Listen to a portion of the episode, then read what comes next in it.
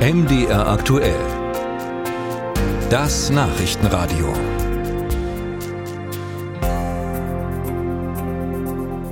Ein riesiges Minus auf dem Konto, das fühlt sich nie gut an, ne? Genauso geht es derzeit den Landkreisen in Sachsen. 200 Millionen Euro tief stecken die in den roten Zahlen und können an ihren Ausgaben nicht wirklich viel drehen. Uta Georgi hat mal geschaut, ob das nur in Sachsen ein Problem ist und welche Ideen es gibt, um diese Löcher zu stopfen. Nicht nur die sächsischen Landkreise treiben finanzielle Probleme um. Millionentiefe Minus steckt zum Beispiel auch der Landkreis Stendal in Sachsen-Anhalt. In diesem Jahr wird hier mit einem Defizit von über 20 Millionen Euro gerechnet.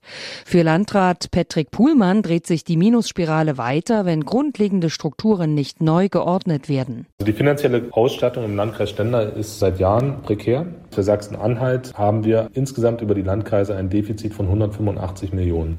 Wir kriegen sehr häufig neue Aufgaben oder die Ausweitung von bestehenden Aufgaben, ohne dass gleichzeitig die Summe der Zuweisungen erhöht wird. Die Steuereinnahmen steigen bei Kommunen, die steigen beim Land und die steigen beim Bund.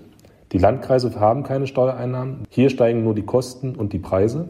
Und das ist eine Schieflage, Tatsächlich haben die Kommunen in Deutschland im letzten Jahr einen Überschuss von 2,6 Milliarden Euro erzielt. Einer der wichtigsten Faktoren dafür waren höhere Einnahmen aus der Gewerbesteuer.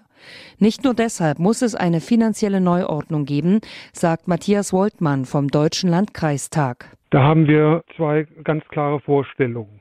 Das betrifft die Entwicklung der Flüchtlingskosten. Hier haben wir die ganz klare Forderung, dass der Bund sich an den flüchtlingsbedingten Kosten der Unterkunft zu 100 Prozent beteiligt. Das ist die kurzfristige Perspektive. Die lang- oder mittelfristige Perspektive ist, dass wir als Landkreise aus dieser Zwinge herauskommen über eine Beteiligung an dem Aufkommen der Umsatzsteuer. Die Landkreise sind in fast allen Bundesgesetzen die Aufgabenträger, sagt Wohltmann, vor allem im Sozialbereich. Und während hier die Aufgaben steigen, würden Zahlungen vom Bund nicht nachziehen.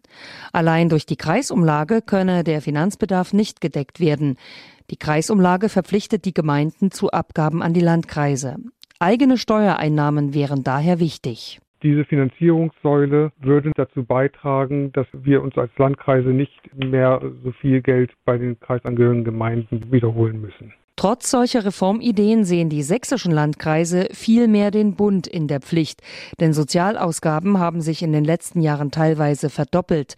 Das sagt Veronika Müller, die stellvertretende Geschäftsführerin des sächsischen Landkreistages. Die Gründe sind vor allem Bundesgesetzgebungen, Sozialgesetzgebung gewesen. Deshalb ist unser wichtigstes Ziel, dass der Grundsatz erstmal eingehalten wird, wer bestellt, bezahlt. Dazu muss man erstmal nicht mal strukturell was ändern, sondern sich erstmal nur an bestehende Regelungen halten. Also also wer neue Leistungsstandards schafft, der muss auch für die Kosten aufkommen und dann wäre uns schon viel geholfen. Der Freistaat Sachsen müsse sich beim Bund dafür stark machen, so Müller.